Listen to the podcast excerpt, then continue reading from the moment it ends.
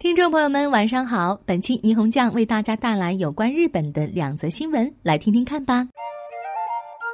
一小行星岩石样本中发现氨基酸。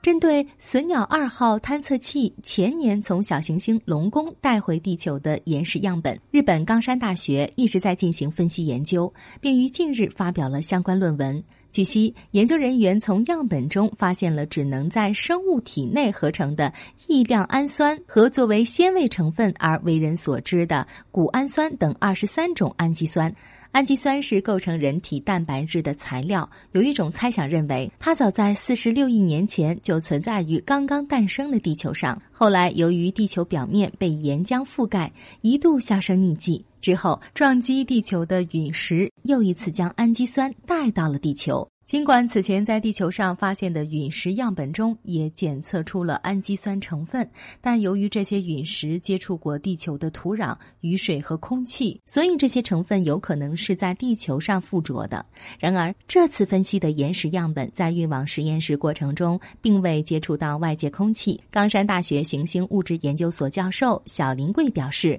在很大程度上可以认为宇宙中存在氨基酸，此项发现或许可以证实作为人类生命之源的物质来自宇宙这一猜想。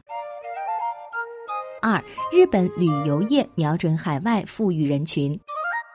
据悉。为吸引海外富裕人群前往地方景区，日本观光厅将实施一系列强化措施，计划于二零二二年度内在全国选定约十个样板景区，为当地提供支持，推动其修建接待富裕人群的住宿设施和开发观光项目。日本政府从六月一日起开始，已经大幅放宽针对新冠病毒的口岸管理措施，将单日入境人数上限翻倍至两万人，并从六月十日起恢恢复了外国游客团队游。鉴于这一措施调整，着眼于新冠疫情平息后访日游客流量的真正恢复，观光厅计划大力支持以富裕人群为目标的景区建设。选择样板地区时，将以拥有全球闻名的地区资源、建立可以满足富裕人群需求的服务体系等作为判断条件。目前考虑的具体措施包括向这些样板地区派遣专家，协助当地创造观光项目，并给予规划补贴等。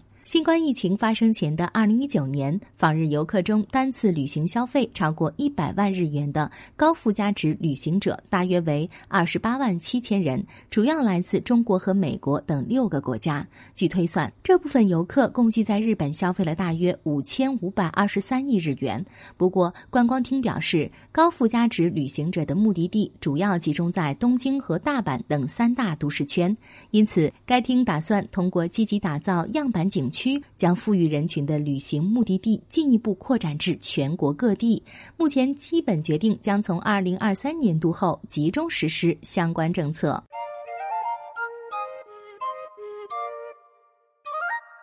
更多快讯，请搜索日本网，别忘了关注霓虹酱的微信和微博，ID 就在本期节目简介里。